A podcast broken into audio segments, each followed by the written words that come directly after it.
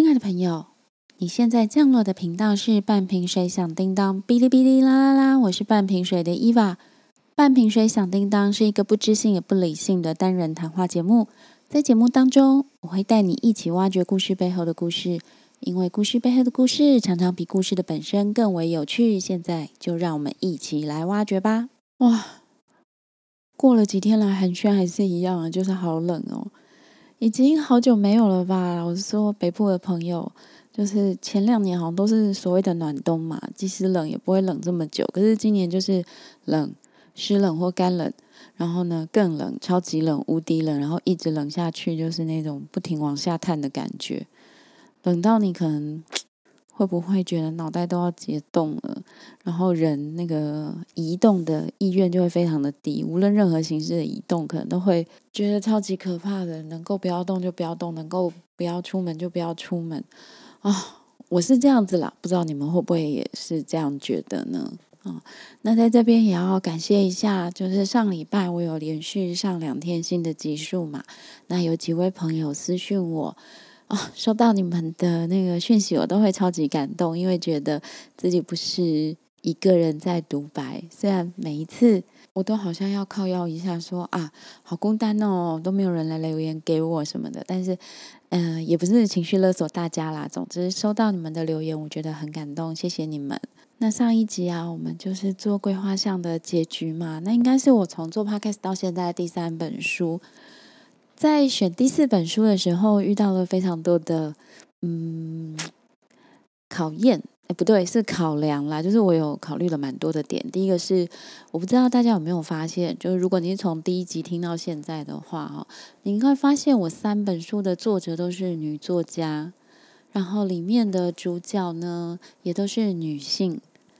哦，就是不管我是讲什么年代、什么国家、什么地区啦，哈，都是在讲女性的故事，然后多少都跟女性的自我成长或者是她的生命经历有关。那当然会联动到那个国家的政局变化等等。不过主要来说，还讲的都是女性，所以我从在做规划项做到一半的时候，就想说啊，下一次我一定要选一本男性为主的书。嗯，当然我也有选了几本啦，不过后来我。在这个中间呢，我看了一部影集，叫做《后羿弃兵》。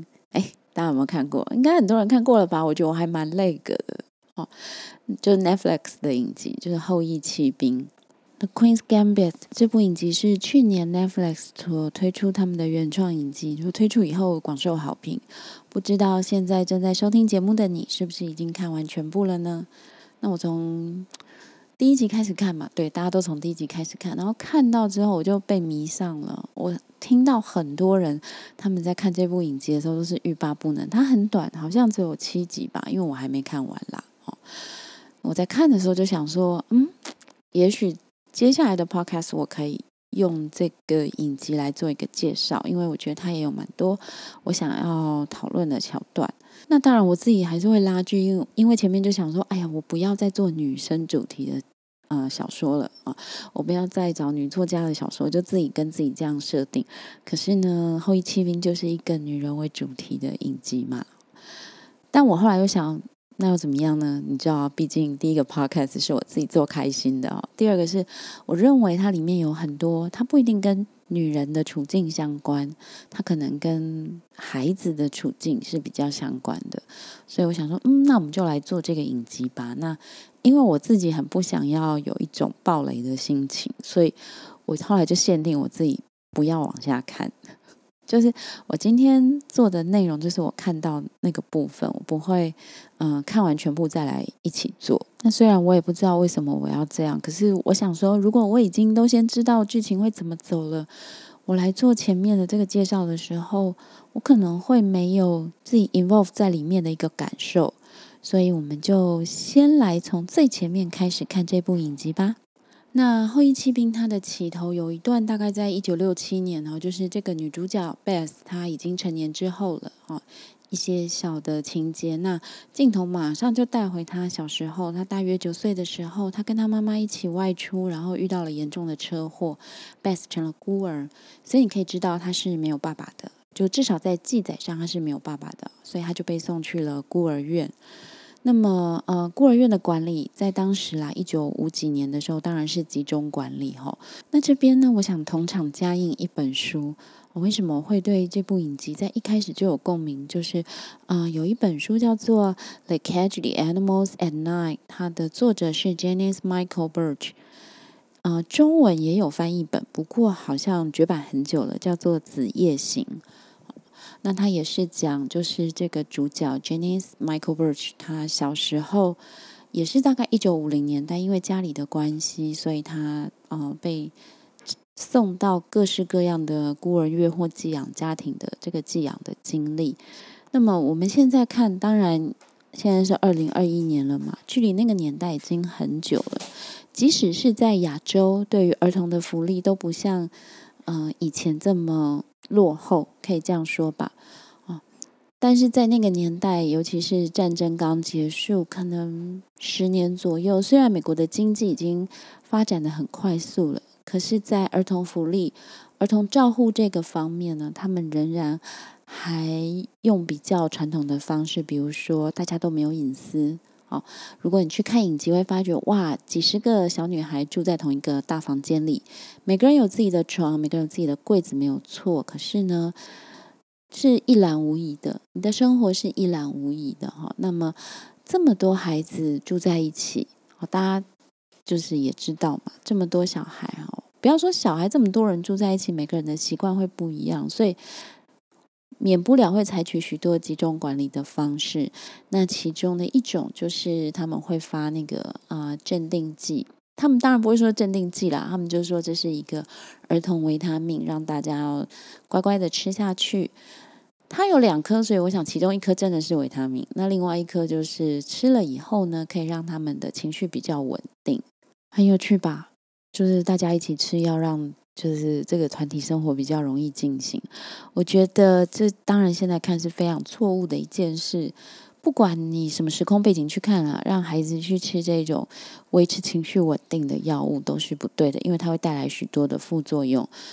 我自己看的时候就觉得很有趣，因为 b e s t 因为吃这种呃所谓的儿童镇静剂，他晚上精神反而很好，然后会一直思考自己的各式各样的事情。但是我觉得，在战争刚结束十几年吧，十年、十几年的那个年代，不管是哪一个国家，它都会有一种欣欣向荣的气氛。而在这种气氛的背后，是要求专一化，大家都要一致。你看那个孤儿院的管理就知道，哦，大家都要一样，大家穿一样的衣服，然后用一样的那个态度在生活。诶，这很可怕。就是我从来不认为大家都一模一样。就是什么事情就可以做好，你知道吗？大家一起同一个方向，一起努力可以做好的事情，就是拔河。真的啊，除了拔河之外，我很难想象说什么东西叫做大家一起来，然后可以做得非常好。我不认为啦。但是在那个时代，好欣欣向荣的背后，就是要大家一致化的动作，一致化的作息。然后在影集里面可以看到这些女孩子，她们。就是看到老师行礼讲话都会一致化哦，超恐怖的。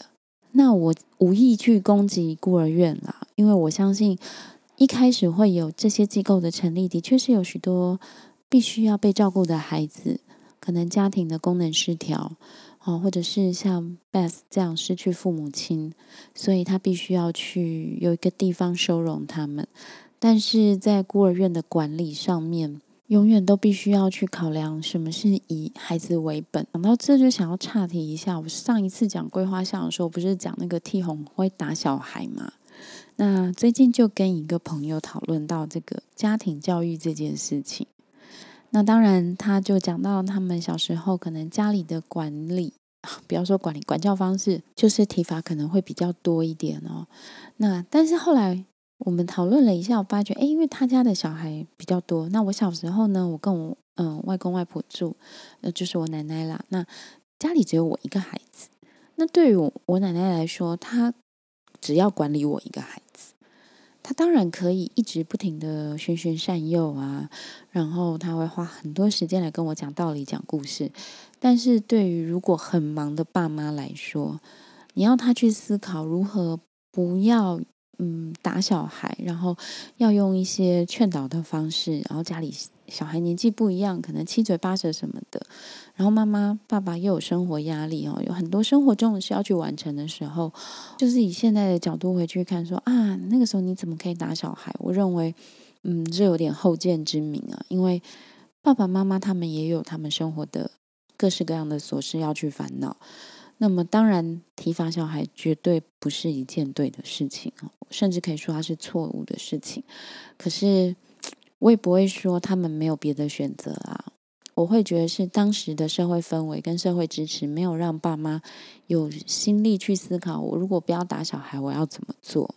那么在后羿弃兵里面哦，当然没有什么殴打的这个行为啦。嗯，我看的那一本书就是我要再讲到职业型那本书哈，就是《Like Catch All the Animals at Night》那一本，就有就是收容机构会殴打小孩的情况，但是啊，在后羿骑兵里面是没有的。我相信在那个年代，收容孩子的地方多多少少都会有体罚，哦，不需要为他们开脱，就是在讲那个现象。不过。讲回来，就是在后羿骑兵里面没有，只是呢，你可以感觉到这个孤儿院它的规则是相当严格的啊，会希望女孩子们都要有规矩，要举止合宜哈，符合那个年代对于一个女孩子的期待。那 Beth 呢，她一直都是个不爱说话的小孩，就是在剧里面一直到现在，就是她说的话非常的少，别人跟她说话，她也是会应对啦，只是说她不会一直跟人家攀谈，就是滔滔不绝这样子哦。我不知道各位朋友，你小时候啊，或者是到现在，你是爱说话的那种人，还是不爱说话的那种人啊？我很明显嘛，我就是爱说话的那种人，才会自己可以自言自语的做 podcast。可是有些人他从小他就不爱说话，我觉得这个又会回到嗯社会期待。当然啦，我常常会觉得这个社会对待。不会说话、不善于表达意见的人是很不公平的，因为我就是一个能言善道的人，我可能很容易让人家知道我在想什么，我也很容易去表达我自己的想法。哦，那有些人他不说话，不代表他没有想法，而是他可能有一些因素，可能他认为说出来没有用，或者是他不太喜欢跟人家争执，或他觉得大家都是笨蛋，这也有可能啦，你知道。总之，我觉得不说话的人常常在无意中哦，就我们社会群体在无意中会牺牲掉不说话的人的意见与想法。那么，女生不说话的比例，我的意思是说，在群体里面啊，不表达自己意见的比例尤其会比较高。因为，当然这就是跟那个性别角色也有关系嘛。但我还是现在会回来想说，不说话跟很爱说话的人。你是怎么看待他们的呢？或者是大家是怎么样跟这两种不同的人相处？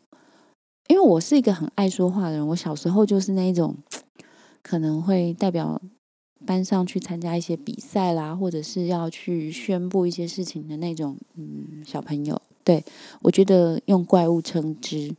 也蛮合理的。你你们小时候有遇过吗？还是说现在听众小时候你都不会有那种变态的什么演讲比赛了？就是那种各位老师、各位同学，大家好的那一种啊。我小时候有啦，所以我有时候会去参加这种比赛哈。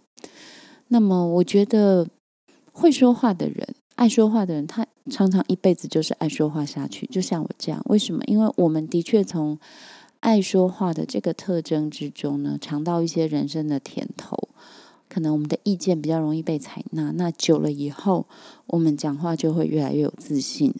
哦，我在我的这些爱讲话的同胞们，就是我觉得我们是同一类人啊。这社会，你身边一定也有很多爱讲话的人啊。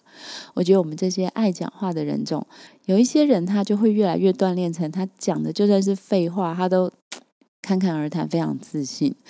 我有时候蛮蛮佩服他们的。虽然也许在别人眼中我也是这样的人，可是我就是要说，你说话有没有自信，跟你一直以来的表达方式，真的也是蛮正相关的。所以好像就会会讲话的人，他就越来越会讲话；然后不爱讲话，他就会变成好像越来越也不想表达自己。我觉得每个人都每个人的特质啦，你爱讲话或不爱讲话，都是你的特质，你的一部分。这没有对错，但是也想说，我们自己要提醒自己，有的时候我们的确会因为哈，在一个团体里面，有些人比较会说话，比较会表达，我们就格外重视他的意见。但是我真的觉得我们要提醒自己啦，就是不管人说不说话，他应该都有意见，我们应该都要想办法去了解每个人的意见。然后呢，我也想跟就是爱说话的同胞们讲一下，我们常常也要注意，我们自己一直在说话的时候，是不是让别人没有发声的管道或机会了呢？现在啊，在听 Podcast 很多人，大家也是大人了嘛，我们总是身边会有小朋友。有些小孩他很爱说话，有些小孩其实他不太爱说话。我不知道现在气氛有没有跟以前不一样哦。就是当然你知道，我是一个爱说话的人，我比较没有这样的困扰。可是我知道很多大人很喜欢逗小孩说话哦。我这样说好，就是我我觉得那个礼貌跟粗鲁。的分寸很难拿捏，不管是在大人评估小孩，或者小孩评估大人的这种行为，比如说，嗯，可能很多大人很喜欢在陌生的场合，尤其最近快要过年了嘛，快要过农历年了，所以就会发生各种各样啊，你要叫各式各样的亲戚的这个桥段哦。那我不知道你各位家里就是过年的时候是什么样的情况啦。那我知道很多家庭那种亲戚相聚就一年就这么一次，什么三叔公啦、二婶婆这种哦，可能对于小朋友来说，那个老老的人很久看到一次的，他们长得都很难分别。尤其是大家如果是一家人的时候，有没有？其实很难分辨嘛。那么你又要求小孩要这个也要叫人，那个也要叫人，然后这些又是他不熟悉的人，然后不叫的话，这个孩子好像就没有礼貌。我有时候是旁观者的时候，我都会在想说，没有礼貌到底是大人还是小孩？为什么你要小孩马上就记住你？而且我们不是常常跟小孩说，你不要随便跟陌生人说话吗？哦，为什么啊？这个场景到自己的家里面，小孩子不想跟陌生人说话的时候，就变成没有礼貌了呢？我觉得很奇怪。还有。除了称谓之外，我觉得叫人你还勉强可以说是一个人际关系相处的理解哦。可是还有一个，我觉得最可怕的就是喜欢问你几岁啊，上几年级啊，现在学了什么啊，这种各式各样名为寒暄，实际上是打探隐私，然后不回答又不行的这种各种可怕的答案。诶，我知道过年了，好像有很多那个。攻略就是讲说，如果你还没有结婚啊，或你结婚没有生小孩啊，或什么样的，就各式各样亲戚的提问，就是大家都有这种懒人包啦，或者是过年攻略等等。不知道有没有人帮小朋友开一个懒人包，就是如何应付那种你一年才见到一次、长得都很像的老人亲戚的问题。读几年级了啊？哇，那你明年就要升五年级、六年级，什么升国中什么的。然后或者是你平常去学什么吗？你这次段考考得好不好啊？这种非常粗鲁的问题哦，或者是你平常在家，你跟你妈怎么样？怎么样？就是你知道，大人很喜欢问这种问题，然后呢，小孩不想回答，就叫做没有礼貌。我觉得超扯，能不能够就是让小孩安安静静过他的年呢？哦，不好扯远了，我只是想说。在影集里面，Beth 就是一个不太爱说话的小孩。当然，他有一点点跟其他小孩不一样，是说，当他想要做一件事的时候呢，他就一定会发出声音，就是他就一定会去表达他的需求，表示他不是不会说话，他只是不想要多说废话哈。那么，Beth 他有数理天分。那么，因为他的妈妈，就他这个过世的妈妈呢，在。嗯，年轻的时候也是康奈尔的数学博士吧，但是他的妈妈过得相当的不快乐。哈，这个天分呢，在 Beth 身上就是一览无遗，因为他在孤儿院里面上数学课，就大家还在绞尽脑汁要写考卷的时候，他已经把它写完，在那边发呆。所以呢，老师就叫他去做一些杂事，因为他太早写完了。他在这个时候突然看到了他们的校工在。自己对自己下西洋棋，就是自己在下棋啦。我不知道你们有没有做过这种自己跟自己比赛的事情，或自己跟自己就是 这个叫什么对战的事情嘛？哦，因为我不喜欢下棋，不管是围棋啊、西洋棋啊，我连跳棋我都下的很烂，就是是一个对于下棋是零分的人。所以我看到有人自己跟自己下棋的时候，我觉得哇，好神奇哦。那想必 Best 在一开始也是发现说，哎。这个人在做什么？然后他就在看这个人下棋。但我前面已经讲过了嘛，贝斯是一个很不喜欢讲话，也不想跟人家攀谈的小女生。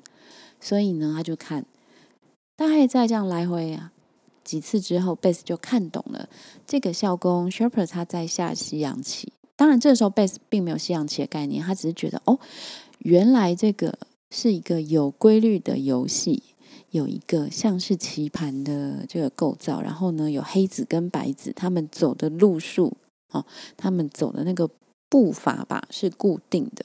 对于贝斯来说，他就超级着迷在这个游戏里面，而且他就这样子。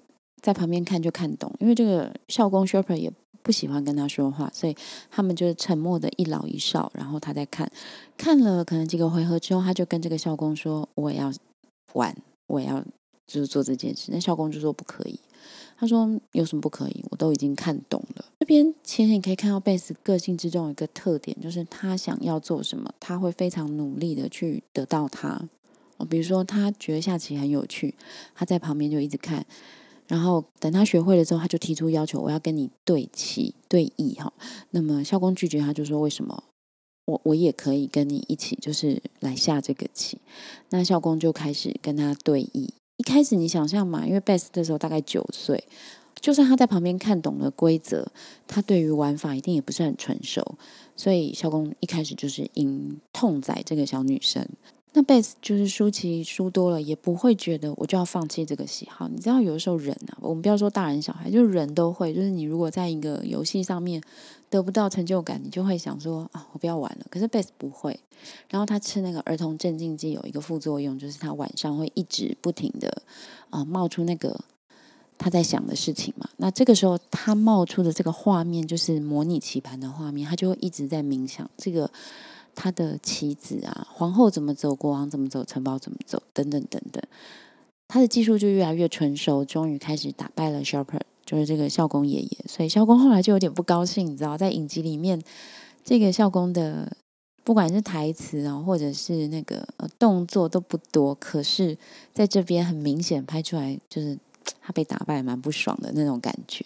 然后他就开始真正的教贝斯下棋，然后贝斯才知道说：“哦，原来不是这样子，你知道拿个棋子在棋盘上走来走去就可以。”因为教工就开始教他，就是一些棋谱啊，就是呃，西洋棋有很多这种开赛的那个赛局的。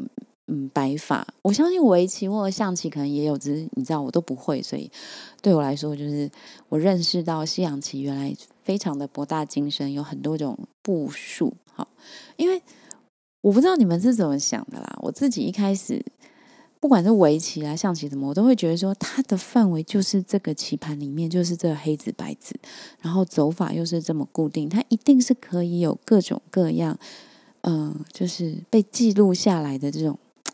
走法，但是你知道吗？就是每一步的移动，你只要有一个改变，你整个棋局就会不一样。所以这可能就是下棋的奥妙之处吧。总之呢，Bass 跟 Shopper 就是这样对弈了一阵子之后呢，Shopper 知道 Bass 非常的聪明，在下棋这件事情，在西洋棋这件事情上呢是个天才。所以他就找了当地高中棋社的老师，就是西洋棋社的老师来跟 Beth 就是对棋对下一盘。然后这个老师来的时候，因为可能 s h e r f e r 跟他说这就是一个小朋友，所以他就带了一个洋娃娃给 Beth。然后 Beth 拿到洋娃娃有点呆掉，你知道，就是他不知道要怎么样回应，因为这不是他预期中拿到的东西。当然他还是说哦谢谢你。那这边就开始 Beth 可以同时跟 s h e r p e r 跟老师两个人一起下棋。然后老师就问他说：“那你都怎么练习的？”他就直接说：“I play my head，就我在脑袋里面下棋。”那我觉得西洋棋应该是也是一个很容易着迷的嗜好吧。因为这老师发现这么聪明的小女生之后呢，他就去请求这个孤儿院的院长，让他可以带着 Beth 去他的高中跟这些男生下棋。哦，这边就很有趣，就是。我我自己觉得啦，我不知道你们是怎么觉得。我那时候觉得说，如果我是院长，一定会觉得哇，怎么有这么聪明的小孩？我们应该好好栽培他。因为在西方下西洋棋，它是一个工作。可是呢，一开始这个院长是非常有礼貌，说：“哦，我觉得让 Beth 这样的女孩子跟你一起到你的学校是非常不适当的。”好，因为这个老师是男的嘛。这老师不死心，他就说：“那没关系，我带我的学生来。这个学生就高中女生了，她嗯陪着 Beth，我们一起去学校，应该是没有问题的吧？”所以院长就只好不情不愿的答应了。就院长他其实不希望 Beth 去做这件事。第一个是，呃，在那个年代，他会希望他的孩子们，尤其是女孩子们，不要太出风头。第二个就是，这可能也是贯穿整个故事的一个主轴点，就是女孩子真的可以下西洋棋吗？哦，在呃早期，可能到现在都是，就是你比较少看到骑士啊是女生，女骑士我们通常都会加一个女字。哦好奇怪哦，男骑士就不用加男字哦。那当然，在以前的观念里面，长久认为女人是没有办法下西洋棋的，就是女人只能把这个当做消遣哦，不可能说以西洋棋为工作，也不可能成为优秀的骑士。我想当时在这个故事的背景里面，这个孤儿院的院长可能也是觉得，哎呀，你是个女孩子，为什么要去下西洋棋呢？我们可以说这是一个男女刻板印象啦，可是。呃，我会跟大家想要讨论是说，有些刻板印象它不是只有在男女，它可能也在种族。可能我们在台湾，我们对于种族的这个刻板印象没有那么复杂，但是一定存在。比如说前一阵子那个金曲奖的时候啊，阿豹不是上台就有说，呃，我们原住民不要过分的依赖天赋，也不要忽略天赋，类似是这样说的啦。那不管在原住民的族群，或者是在我们汉人的族群，都有引起一些讨论。那我认为刻板印象这个东西，它很，它很难拔除。无论我们再怎么样努力的要去翻转它。刻板印象之所以可以成为刻板印象，就是因为它是一个大众都这么认为的事情。我们在翻转刻板印象的时候，某一个程度上，我们是要让自己去跟这个社会做某一个程度的切割，这并不容易。比如说。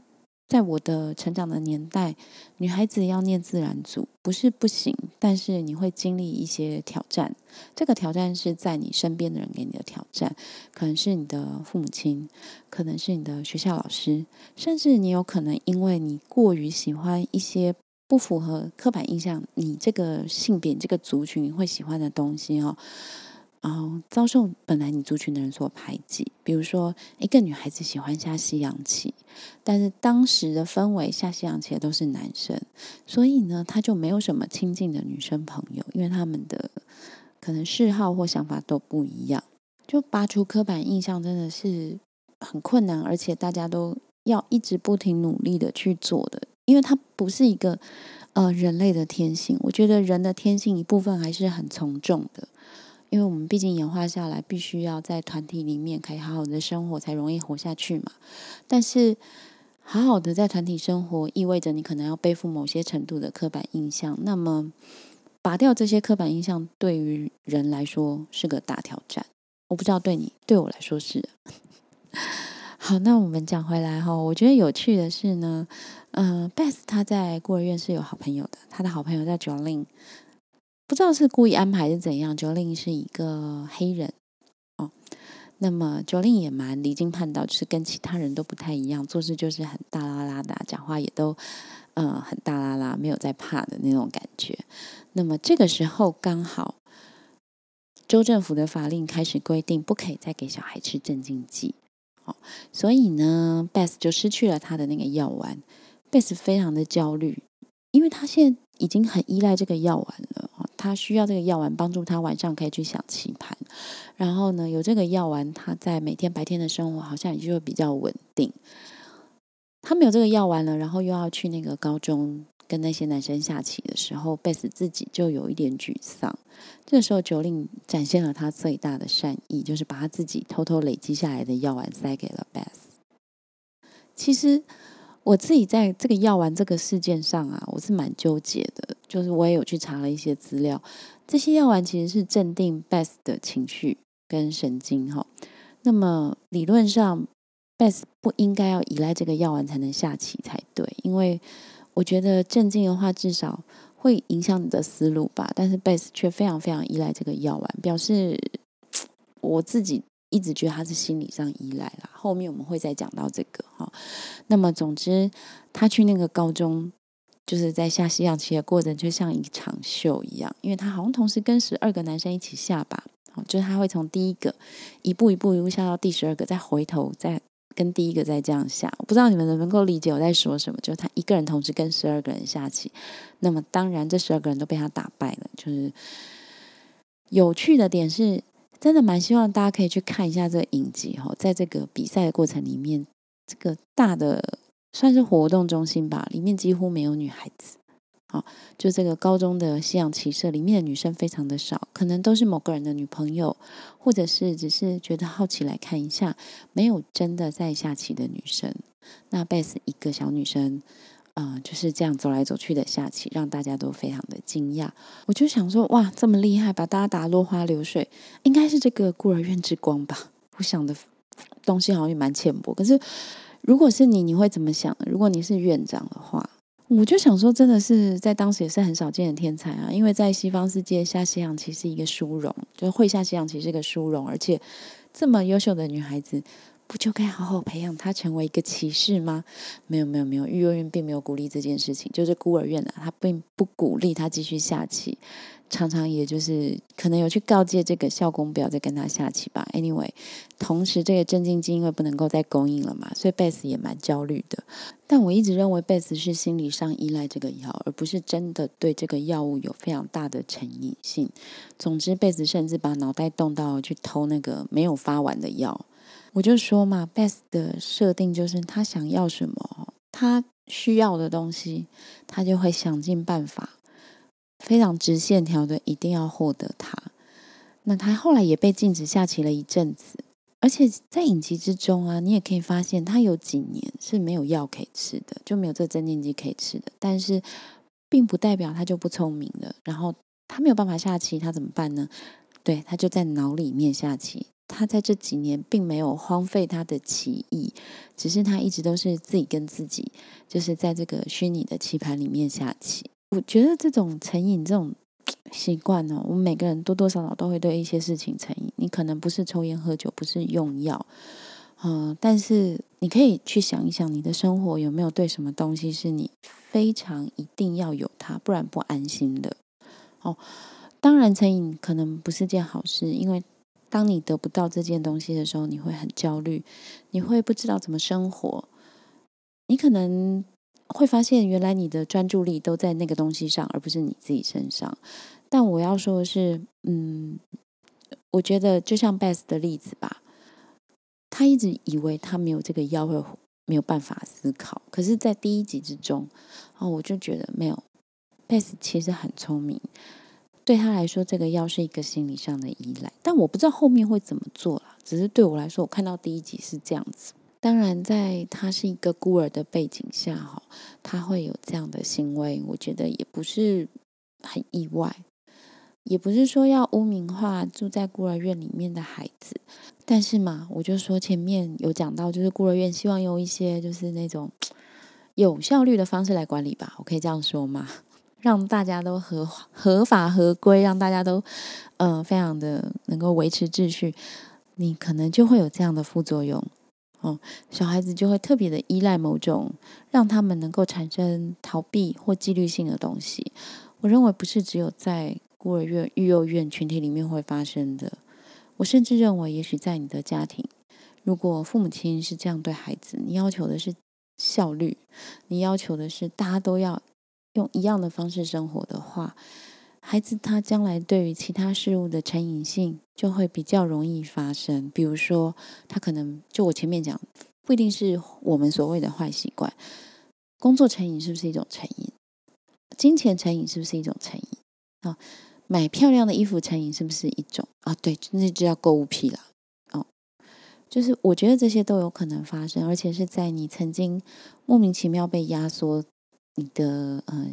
欲望或你的想象或你的生活空间的时候，呃，可能过了一段时间，这些莫名其妙的这种世人不认为是一件坏事的这种上瘾就会发生哦。也不知道大家有没有理解我的意思？那没有关系，不理解的话就欢迎你们私讯我喽。好，那我们今天节目就走到这边。哎，我本来以为我可以把两集做在一个 podcast 里面，结果现在看起来好像不行。看来这个呃后羿弃兵又可以让我。多做五六集吧，至少。那么我真的很推荐大家去看。那如果你觉得我有暴雷的话，那我也只能 sorry 啦，因为我应该会写在 show note 上，就写的很清楚哈。那在这边也要特别感谢我的赞助商宠喵爱犬商行，大家要记得哦，Facebook、Instagram 或者是虾皮卖场宠喵爱犬商行给它定下去。最近要过年了，如果你家有养狗养猫的话，要记得帮它累积囤积一些食物哦，不然慢慢的年假，万一东西吃不够就尴尬了。宠喵爱犬商行上面都会有非常多各式各样的特价与好康。如果你在养宠物上面有什么问题，也欢迎你私讯宠喵爱犬商行，跟他们提出，都会有很快而且非常专业的回答哦。那么呢，关于我自己，也希望大家可以去 Facebook、Instagram 来搜寻“半瓶水响叮当”、“哔哩哔哩啦啦啦”。如果有任何问题呢，都非常欢迎你私讯跟我联系，也可以点我 Show Note 上的那个留言连接，或者是哎，你也可以赞助我。非常感谢大家。好的，那今天的节目就到这边，希望大家要记得保暖哦。我们下次再见，拜拜。